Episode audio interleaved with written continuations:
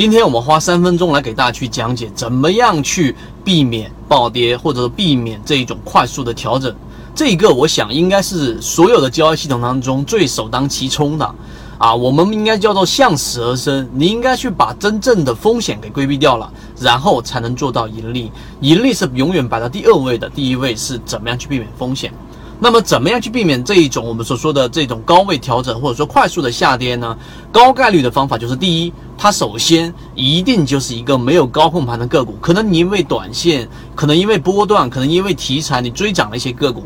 但是你一定要去注意，涨得高的个股不一定意味着它庄家高控盘。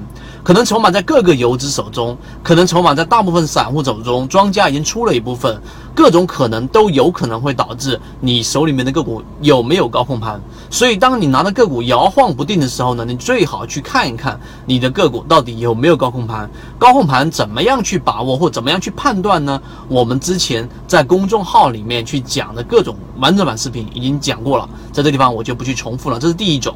第二种是所有人都可以去使用到的，就当个股涨过一波之后盘整，盘整里面我们在缠论里面也讲过，可能是上涨，也可能是下跌，也可能是中枢的扩张。那么，那怎么样去做好判断呢？当个股往下调整过程当中，并没有在这个啊这个调整过程当中出现次级别的我们所说的背离，这是第一个条件，比较复杂。但我们说一些比较简单的，就是当个股在日线级别往下调整过程中反抽。在前一个调整的这一个线段过程当中，它没有达到中轴的位置，也就是连前面的一半都没到，反弹没到一半的时候呢，出现了我们所说的调整的一个顶分型。顶分型很好判断，高点中间那根 K 线的高点是两旁边两根 K 线的高点当中的最高点，而它的低点呢是在两根 K 线的中间。这种呢，实际上是通过三根 K 线，你可以是日 K 线，一般情况下是用于日线级别。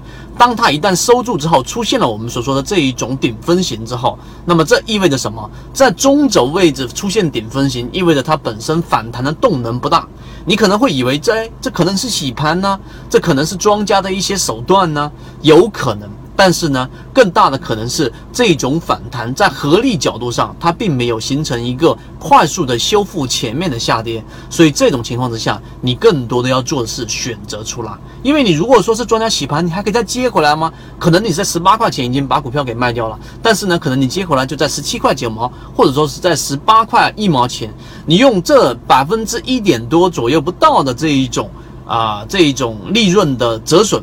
来换来你的资金的保本，我认为这种交易是非常非常划算的。因为当它往下一旦往下打了之后，可能就是百分之八到百分之十五左右的调整。所以呢，怎么样去规避这一种风险调整？我们提供了这两种思路。那么我们还有完整版的，怎么样去更多的角度去判断？例如说不劳季节死差呀，例如说我们所说的这一种通过流动资金判断呐等等，这种完整版视频我们在公众号里面有去给各位详细的去讲。那么，如果这一个视频对你来说有所帮助，我们觉得是非常开心的事情。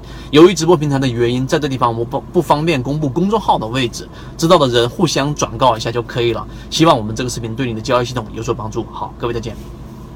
正版内容我们都是直接交付到船员手上的，查看我的专辑简介，直接了解获取的途径。